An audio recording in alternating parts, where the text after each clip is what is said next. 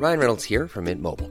With the price of just about everything going up during inflation, we thought we'd bring our prices down.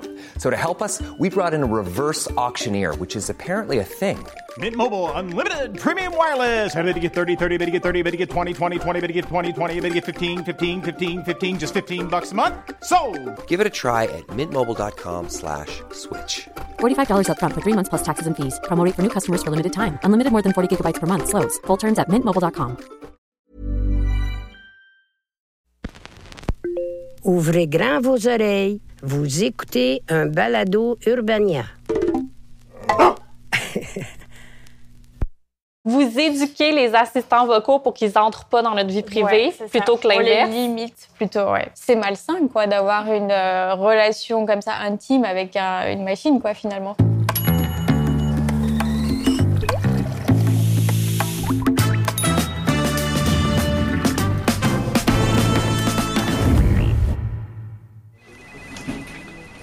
Que votre cellulaire vous écoute? Est-ce que YouTube décide quelle vidéo vous allez regarder sans même que vous le sachiez? Est-ce que Google Home, c'est juste un espion de plus dans votre maison? C'est ce qu'on va découvrir le temps d'un café avec Laila El Azri, directrice de recherche chez Microsoft, et Anne-Sophie Letellier de Crypto Québec. OK, mesdames, on commence tout de suite là, avec un mythe persistant. Est-ce que nos téléphones nous écoutent? Ou pire, est-ce qu'ils lisent dans nos pensées? Parce qu'on a toutes là une anecdote de je voulais jaser avec un ami, je voulais un trampoline, puis là bang, j'ai reçu une publicité ciblée. Il n'y a pas moyen de dire hors de tout doute qu'est-ce qui se passe, mais factuellement parlant, je pense que c'est pas possible de pouvoir dire qu'un téléphone nous écoute. Euh, ça veut pas dire que c'est nécessairement une bonne nouvelle. Ah, OK. non. Sur le plan technique, euh, c'est quand même très demandant, en fait, euh, être capable de faire migrer des fichiers audio pour pouvoir euh, analyser ça, puis Puis après écouter en tout temps. Oui, c'est pas super réaliste. Euh, par contre, les anecdotes du genre que j'entends, c'est souvent par rapport à Facebook. Puis on me demande est-ce que Facebook m'écoute à travers mon téléphone cellulaire et tout ça? Oui. Ben, en fait, Facebook a beaucoup d'autres manières d'amasser des données sur ce qu'on fait, donc à la fois sur euh, les interactions qu'on a avec différents posts, le temps qu'on va regarder quelque chose, les pages qu'on va visiter. Donc, ils n'ont pas besoin D'écouter pour savoir que je veux un trampoline. Exactement. Je pense que c'est correct d'arrêter d'avoir peur de son micro, mais quand même, on arrive au même résultat. Donc, ça veut dire qu'il y a une collecte exhaustive de données qui permet d'arriver à la même conclusion que s'ils écoutaient sur nos Mais on dirait que ça me fait moins rusher de savoir que c'est moi qui ai donné les indices, tu sais. OK. OK, le micro cellulaire, c'est réglé. Maintenant, jason d'assistants vocaux. Est-ce que c'est aussi sécuritaire de jaser, euh, de dire OK Google puis de jaser à Siri comme si c'était ma meilleure amie ou là, j'ouvre la porte à la surveillance? Ces assistants vocaux collectent ce qu'on leur demande. Donc, ces données-là, elles vont ensuite dans les serveurs de- des entreprises qui vendent ces machines-là.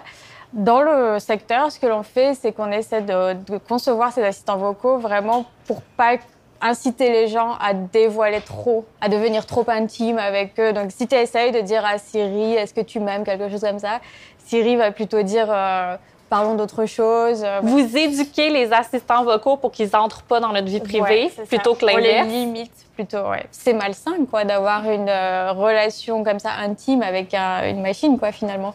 Donc c'est naturel parce que la machine parle comme euh, un être humain parle, elle parle avec le langage humain. Donc on essaie de pas flouer les gens en leur disant euh, Hmm. c'est comme une personne en fait. C'est juste une machine qui utilise le langage, mais ça reste une machine. On on veut pas créer ce genre d'intimité. Puis est-ce que c'est une machine qui nous écoute à longueur de journée? C'est de l'écoute passive, en fait. Si on est capable de réveiller euh, notre téléphone cellulaire en disant Siri ou OK Google, ben ça veut dire qu'il est un peu sur le stand-by euh, entre-temps. Il y a eu des cas, notamment avec Amazon, où le Alexa en question a été déclenché. Il y avait un couple qui avait eu une conversation. euh, Alexa avait été déclenché et puis pendant ce temps-là, Alexa avait compris des affaires et elle a fini par envoyer une partie de la conversation à un des contacts du dit couple. C'était une conversation qui était anodine, mais quand même, ça peut être très bizarre et ça peut être très invasif. C'est un des risques qui arrive quand on décide de faire rentrer un appareil qui va se déclencher d'une manière qu'on ne contrôle pas à 100 en tant qu'utilisateur. C'est impossible de les contrôler. Donc, euh, après ça, sur le plan un peu plus éthique et philosophique, moi, personnellement, euh, je trouve ça un peu délicat d'internaliser le fait qu'il y a quelque chose qui peut nous écouter dans notre maison. Puis que ces conversations-là, même si elles sont anodines ou même si elles sont captées par erreur, soient enregistrées euh, sur les serveurs d'une compagnie, moi, c'est quelque chose qui me rend un peu inconfortable. Mais pourtant, la domotique est en train là, de prendre d'assaut les maisons. On essaie de connecter absolument tout ce qu'on possède. Puis ça a des enjeux au niveau de la sécurité numérique aussi. Il y a beaucoup euh, de domotique, il y a beaucoup d'objets intelligents qui ne sont pas sécurisés comme il faut parce que si on veut qu'ils soient accessibles au porte-monnaie euh, d'un peu monsieur, madame, tout le monde, ben il y a des sacrifices qu'il faut qu'ils soient faits à quelque part. Mais en même temps, À que- tu sais, moi, j'ai rien à cacher. Est-ce que ça me dérange tant que ça que Google m'écoute? Pour l'instant, c'est moi, c'est je me dis qu'est-ce que Google peut faire avec ces informations-là? Amazon a déposé un brevet justement pour que sa Alexa en question puisse potentiellement intégrer genre du sentiment marketing. Fait essayer de dire ok, on va essayer de comprendre qu'est-ce que les gens aiment, qu'est-ce que les gens n'aiment pas. Là, on rajoute des choses à la technologie. Mais ça, l'utilisateur a peu ou pas de contrôle là-dessus, puis on n'a pas le gros bout du bâton. L'utilisateur, au final, devrait avoir le choix de pouvoir partager ces données ou de ne pas pouvoir les partager et de pouvoir bénéficier quand même du service euh, offert par l'entreprise. Donc ça, c'est ce qui est très important, c'est de laisser le choix et d'être transparent aussi. sur Mais les actuellement, est-ce qu'on a ce choix-là? On l'a. Par exemple, sur Google, les paramètres par défaut sont que Google collecte les données, que ce soit sur Google Maps, par exemple, donc les données de localisation, Ah là oui. où on se trouve, là où on va, les données euh, des sites web que l'on visite, des recherches, euh, et tout ça pour ensuite euh, cibler la publicité que Google présente. Donc ça, ce sont les paramètres par défaut quand on crée un compte, mais il est toujours possible de les mettre en off. Je savais même pas. Il est toujours possible d'aller dans son compte et euh, Google est assez transparent là-dessus en disant voilà ce que l'on collecte, est-ce que vous voulez qu'on le collecte ou pas? Et vous pouvez toujours dire non. Ceci dit, le fait que par défaut, Google puis d'autres compagnies aussi récoltent tout, ça a aussi un aspect problématique. C'est-à-dire que quand on a des assistants vocaux à la maison, ben, le premier devoir, quand on le reçoit, tout de suite gérer les paramètres de confidentialité. C'est un 30 minutes qui va être très bien investi. Parfait. Continuons sur les assistants numériques. Laila, ton travail, c'est notamment d'essayer d'en créer des plus performants, des plus intelligents, une espèce de Siri puissance 1000. Donc, ça veut dire que c'est pas nécessairement le diable. là. Ils peuvent faire quelque chose de bon pour l'humanité. Oui, absolument. oui. Moi, euh, un peu mon but dans le futur, c'est euh, pour l'éducation. Il y a un exemple en Californie, à San Francisco, quelqu'un qui a créé un, assistant vocal pour aider euh, les gens à euh, faire une réclamation lorsqu'ils recevaient un ticket de stationnement. OK. Et ça, moi, je trouve ça intéressant parce que moi, comme toi, comme beaucoup de monde, je pense qu'on n'y connaît rien à tout ça parce que c'est des termes légaux, on ne sait pas quelle est la procédure à suivre. Donc, si on a un assistant qui est capable de comprendre et ensuite de guider les gens à travers cette procédure, ça peut être très, très, très utile. Donc, tout ce qui est euh, accès un peu à l'information qui est un peu cryptique, qu'on n'arrive pas très bien à comprendre, euh, si un assistant peut essayer de comprendre ce que l'on essaie de faire et ensuite guider à travers les processus un peu compliqués, ça peut être très très très utile et je pense que c'est vraiment ça le futur des assistants personnels, Mm. c'est de nous aider à faire des choses que l'on ne saurait pas faire sans. Donc, pas juste des assistants qui nous aident à consommer, finalement. Exactement. On passe aux algorithmes. Donc, selon là, la rumeur dans la rue, si je regarde une vidéo sur YouTube, dans 70% des cas, c'est la plateforme qui me l'a poussé grâce à son algorithme. C'est un chiffre que je trouve complètement effrayant. Comment ça fonctionne? Donc ça, c'est ce qu'on appelle les algorithmes de recommandation. Donc c'est utilisé par YouTube, c'est utilisé par Netflix, par Amazon. Donc à chaque fois que tu achètes un produit, on te dit euh, les utilisateurs qui ont acheté ce produit ont aussi regardé ce produit. Donc c'est une manière de comprendre comment ça fonctionne. C'est basé sur les comportements de tous les utilisateurs. Est-ce qu'on a le même comportement que tel utilisateur qui est venu sur la plateforme il y a une semaine? Euh, si c'est le cas, on va pouvoir recommander basé sur ce que cet utilisateur a fait parce qu'on a l'air d'avoir les mêmes goûts sur Netflix, c'est pareil. Mais plus je dis à des géants numériques ce que j'aime, plus c'est eux qui se ramassent à dicter ce que je consomme, finalement. C'est eux qui gèrent ma culture, mon savoir. C'est un des problèmes qui sont liés aux algorithmes. C'est un des problèmes aussi dans n'importe quel contexte où on concentre trop d'informations Oui. entre très peu de mains. Un des problèmes là-dessus, justement, c'est que ces grandes compagnies-là, elles sont réglementées comme étant des entreprises technologiques et pas nécessairement comme des médias. C'est plus difficile de réglementer tout ça. Puis les gens du numérique, en général, qu'est-ce qu'ils vont dire, qu'est-ce qu'ils vont faire, c'est que leur objectif, c'est pas d'éduquer de manière euh, pertinente et nuancée la majorité des utilisateurs. euh, c'est de présenter du contenu qui va leur plaire, qui va générer des clics et qui va euh, maximiser le temps sur la plateforme. Mm-hmm. Donc ça, ce n'est pas le même objectif. Puis ça peut être problématique aussi quand il n'y a pas la bonne réglementation qui va avec. Mais c'est fou parce que j'ai l'impression que je choisis le contenu que je consomme. Mettons qu'on est conscient qu'on vit pour l'instant dans un monde assez opaque, mais peut-être rempli de bonne foi. Comment on peut se protéger? Euh, se protéger contre quoi? Euh, contre qui? Euh, ça, Contre tout contre ça. Anne-Sophie!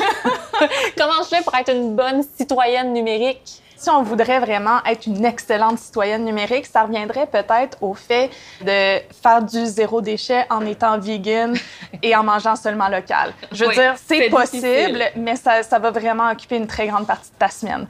Déjà, euh, pour empêcher d'être traqué d'un site à l'autre, donc ça, c'est avec les cookies. Dès qu'ils nous suivent, euh, il y a une extension qui est toute simple à installer sur la majorité euh, des navigateurs. Ça s'appelle Privacy Badger. Ça va un peu analyser les cookies euh, qui sont présentes sur toutes les pages qu'on utilise. Puis quand il voit un cookie revenir plus de trois fois, il fait comme « Oh, celui-là, il est en train de tracker mon utilisatrice », puis il le bloque. OK, puis concrètement, c'est quoi un cookie? Un cookie, en fait, c'est un petit fichier texte euh, qui va te suivre de page en page. C'est comme ça que Facebook euh, va savoir, par exemple, qu'on a magasiné des billets d'avion parce qu'ils ont des trackers sur les autres euh, pages, sur beaucoup de sites web. Donc, ils sont capables de savoir qu'est-ce qu'on fait sur les autres onglets.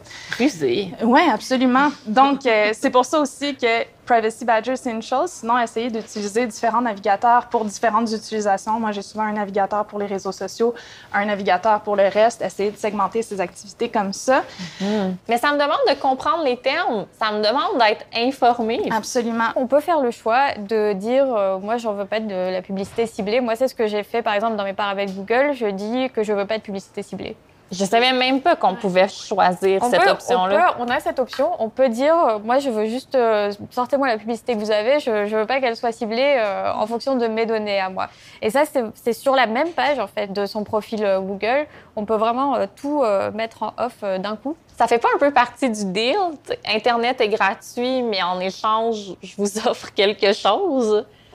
En ce moment, c'est ça le dire, mais c'est pas obligé que ce soit ça le dire. Si ça devient moins socialement acceptable de récolter les données personnelles, ben peut-être qu'il va y avoir d'autres modèles d'affaires ou que les entreprises vont commencer à diversifier leurs pratiques. Puis en politique, est-ce qu'il y en a des lois pour me protéger ou en ce moment, euh, c'est le Far West, prenez ce que vous voulez, rentrez chez nous, volez mon âme? Euh, les lois sont un peu dépassées, je dirais, au Québec et au Canada. Elles ont Euh, été conçues il y a longtemps, non? De mémoire, c'est genre dans le début des années 2000. Oui. Donc, euh, le commissaire à la vie privée du Canada a mentionné qu'il faut les mettre à jour parce qu'en ce moment, ils ne sont pas adaptés à la réalité du numérique.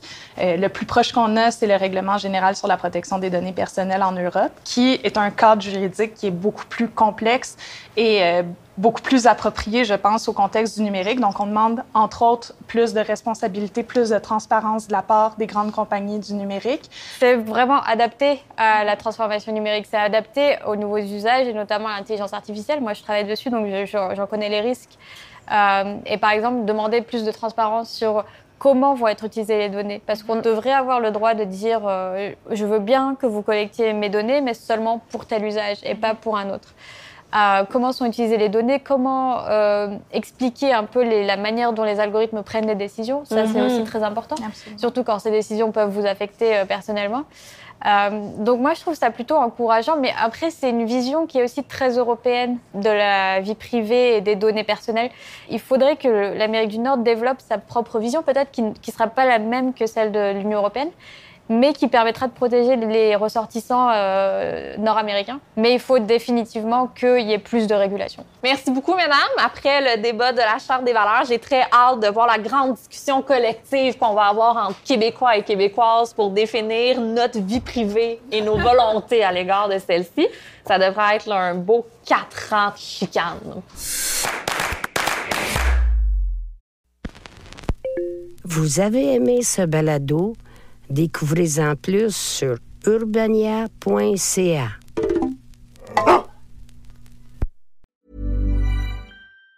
Even on a budget, quality is non-negotiable. That's why Quince is the place to score high-end essentials at 50 to 80% less than similar brands. Get your hands on buttery soft cashmere sweaters from just 60 bucks, Italian leather jackets, and so much more. And the best part about Quince, they exclusively partner with factories committed to safe, ethical, and responsible manufacturing. Elevate your style without the elevated price tag with Quince. Go to quince.com slash upgrade for free shipping and 365-day returns.